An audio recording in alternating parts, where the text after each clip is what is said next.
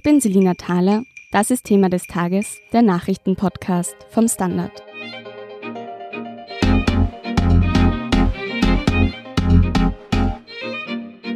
Kuscheltiere, Leselampen oder Autobahnvignetten. Wer sein Geld am Weltspartag zur Bank bringt, wird belohnt. Abseits der Geschenke sieht es für Sparer eher schlecht aus, denn es gibt kaum bis gar keine Zinsen und teilweise fallen hohe Spesen an. Warum Sparen dennoch wichtig ist und wie man sein Geld ertragreicher anlegen kann, erklärt Wirtschaftsredakteurin Bettina Pfluger. Hallo Bettina. Hallo Selina. Bettina, was ist der Weltspartag? Der Weltspartag ist der Tag, an dem viele Kinder, aber auch Erwachsene zur Bank gehen und etwas auf ihr Sparbuch oder ihre Sparkarte einzahlen. Es ist zur Tradition geworden, dass man dann auch ein Spargeschenk bekommt. Und rund um diesen Tag wird der Gedanke an das Sparen in den Mittelpunkt gestellt. In den vergangenen Jahren haben die Banken und Finanzinstitute diese Zeit auch genutzt, verstärkt darauf hinzuweisen, wie wichtig Finanzbildung und die Finanzerziehung ist. Woher kommt der eigentlich?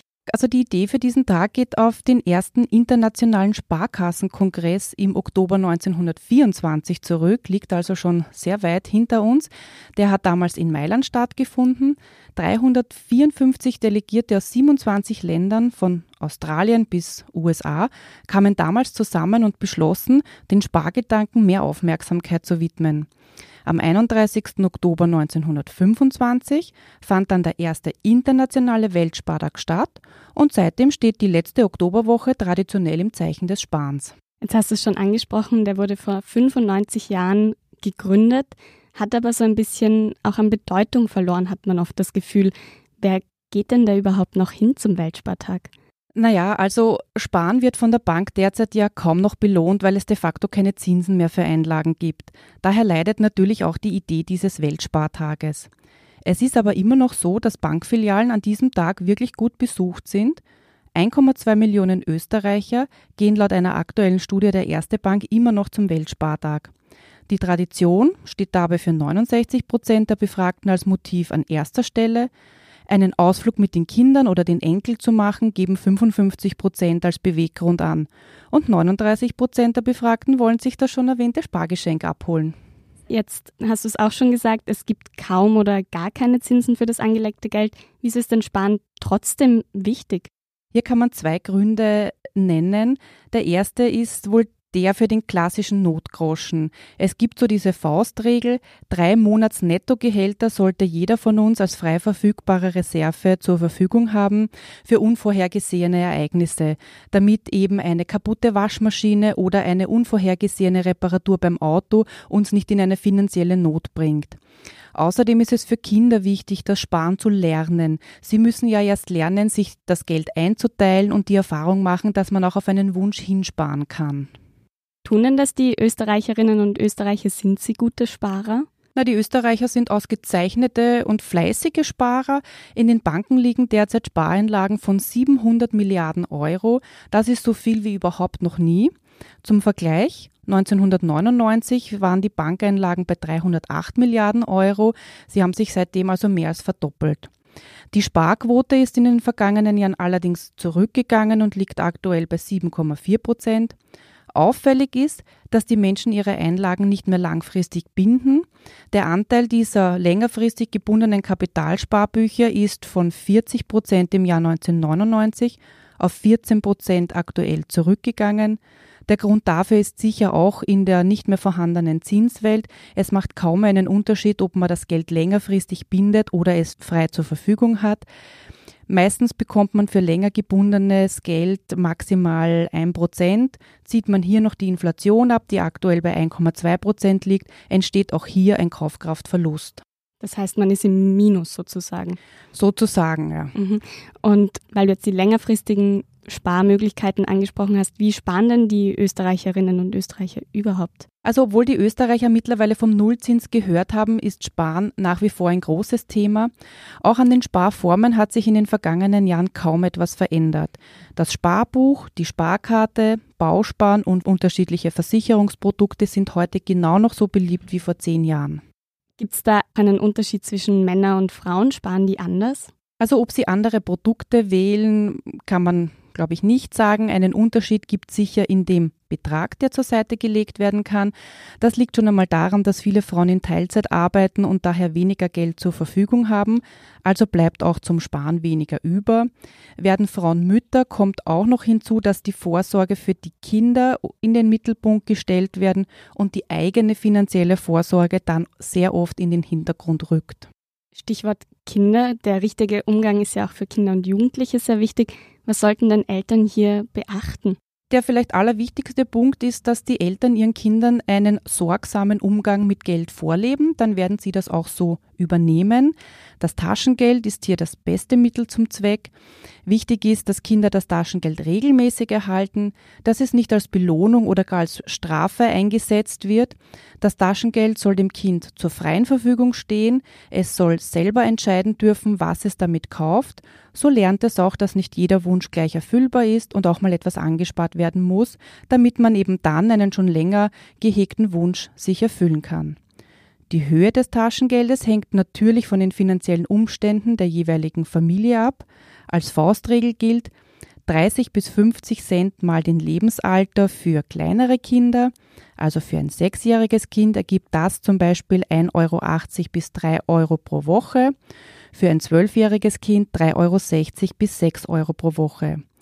Ab 13 Jahren sollten dann 2 bis 3,60 Euro mal dem Lebensjahr kalkuliert werden. Für ein 13-jähriges Kind ergibt das also 26 bis 47 Euro pro Monat. Der Wechsel von Woche auf Monat sollte ab dem 12. 13. Lebensjahr stattfinden, weil Kinder ab 13 dann schon besser planen können und eine bessere Übersicht haben. Kommen wir zurück zu den Sparformen. Du hast vorher gesagt, dass das Sparbuch, die Sparkarte und der Bausparer, aber auch Versicherungsprodukte immer noch so beliebt sind wie vor zehn Jahren. Aber welche Alternativen gibt es denn dazu? Also es gibt natürlich den Kapitalmarkt, Fonds, Aktien, Immobilien. Immobilien sind in den vergangenen Jahren ein großes Thema geworden. Das liegt daran, dass die Mietpreise enorm gestiegen sind, aber wegen der niedrigen Zinsen die Kosten für Kredite zeitgleich gesunken sind. Daher haben viele Menschen ein Eigenheim angeschafft und zahlen lieber den Kredit zurück als an irgendeinen Vermieter eine hohe Miete, mit dem Vorteil, dass einem die Wohnung irgendwann gehört.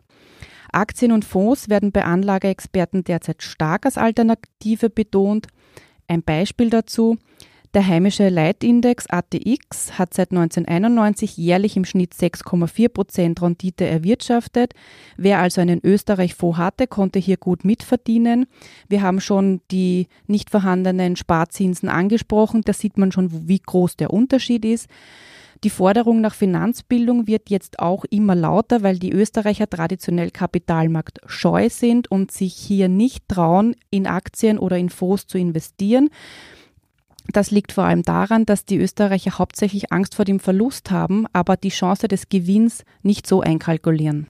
Das heißt, wenn man jetzt in Aktien investiert, wird man oft so als Spekulant betrachtet bei uns. Genau, das hat die Finanzkrise mit sich gebracht, dass oft ähm, Aktien- oder Fondsbesitzer als äh, die Spekulanten gegolten haben. Das hat ein bisschen ein negatives Image geschaffen. Was aber übersehen wird, ist, dass man ja mit einem Aktienanteil auch den Anteil an einem Unternehmenswert hat. Man hat ja dann auch das Interesse, dass sich das Unternehmen gut entwickelt. Man stellt sein Kapital zur Verfügung und dafür darf man auch eine Rendite bekommen. Und ähm, viele Unternehmen schütten ja auch einmal im Jahr eine Dividende aus. Das ist eine Art Zusatzbonus. Den darf man dann auch gerne als Verdienst annehmen, weil man sein Geld ja auch zur Verfügung gestellt hat. Wenn man jetzt nur wenig Kapital zum Anlegen hat, was lohnt sich denn dann? Also das ist sicher eine sehr individuelle Entscheidung, welche Möglichkeiten jeder Einzelne da hat.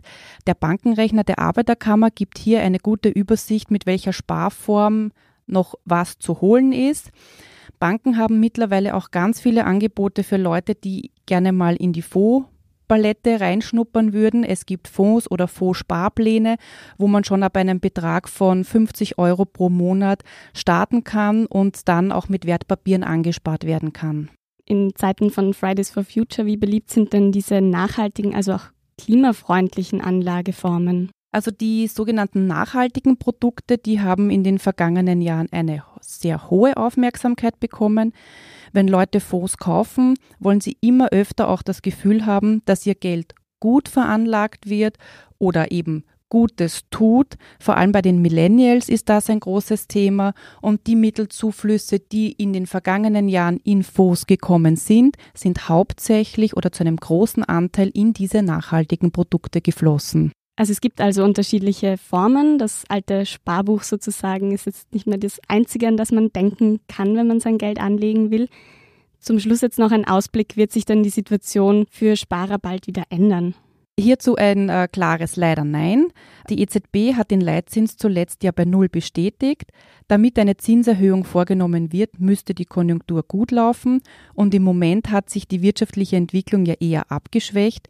Hier spielt auch der Handelskrieg hinein, den US-Präsident Donald Trump mit China, aber auch mit der EU vollführt. Und selbst wenn die Zinsen um 0,25 Prozent angehoben werden würden, ist das ja erst ein Minischritt, bis Sparer also wieder mal von einem Zinssatz über der Inflationsrate sprechen können, werden wirklich noch viele Jahre vergehen. Vielen Dank, Bettina Pluger, für deine Ausführungen. Gerne. Wir sind gleich zurück.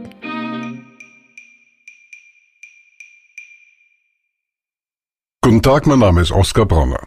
Was man täglich macht, macht man irgendwann automatisch. Es wird zu einer Haltung. Sie können zum Beispiel üben, zu stehen. Zu Ihrer Meinung, zu sich selbst, für eine Sache. Wir machen das seit 1988 und es funktioniert. Der Standard, der Haltung gewidmet. Hier sind noch zwei Tipps fürs lange Wochenende. Erstens, Apple macht Netflix Konkurrenz. Am 1. November startet der Streamingdienst Apple TV Plus. Monatlich kostet das Abo 4,99 Euro. Der Grund dafür, Apple will mehr Geld mit Abo-Diensten einnehmen und sich unabhängiger vom iPhone-Verkauf machen. Zweitens, die britische Fotografin Alison Jackson sorgt mit ihren Fotos für Furore. Darauf zu sehen sind ein rauchender Barack Obama, Queen Elizabeth auf dem Klo oder Donald Trump Arm in Arm mit dem Ku Klux Klan. Das ist alles Fake Truth, also eine Täuschung. Zu sehen ist die gleichnamige Ausstellung derzeit im Wiener Westlicht. Das war's für heute. Falls Ihnen Thema des Tages gefällt, abonnieren Sie uns gerne direkt über Apple Podcasts, Spotify und fast überall, wo es Podcasts gibt. Feedback können Sie uns am besten per Mail an podcast.derstandard.at zukommen lassen. Ich bin Selina Thaler vom Standard. Baba und bis zum nächsten Mal.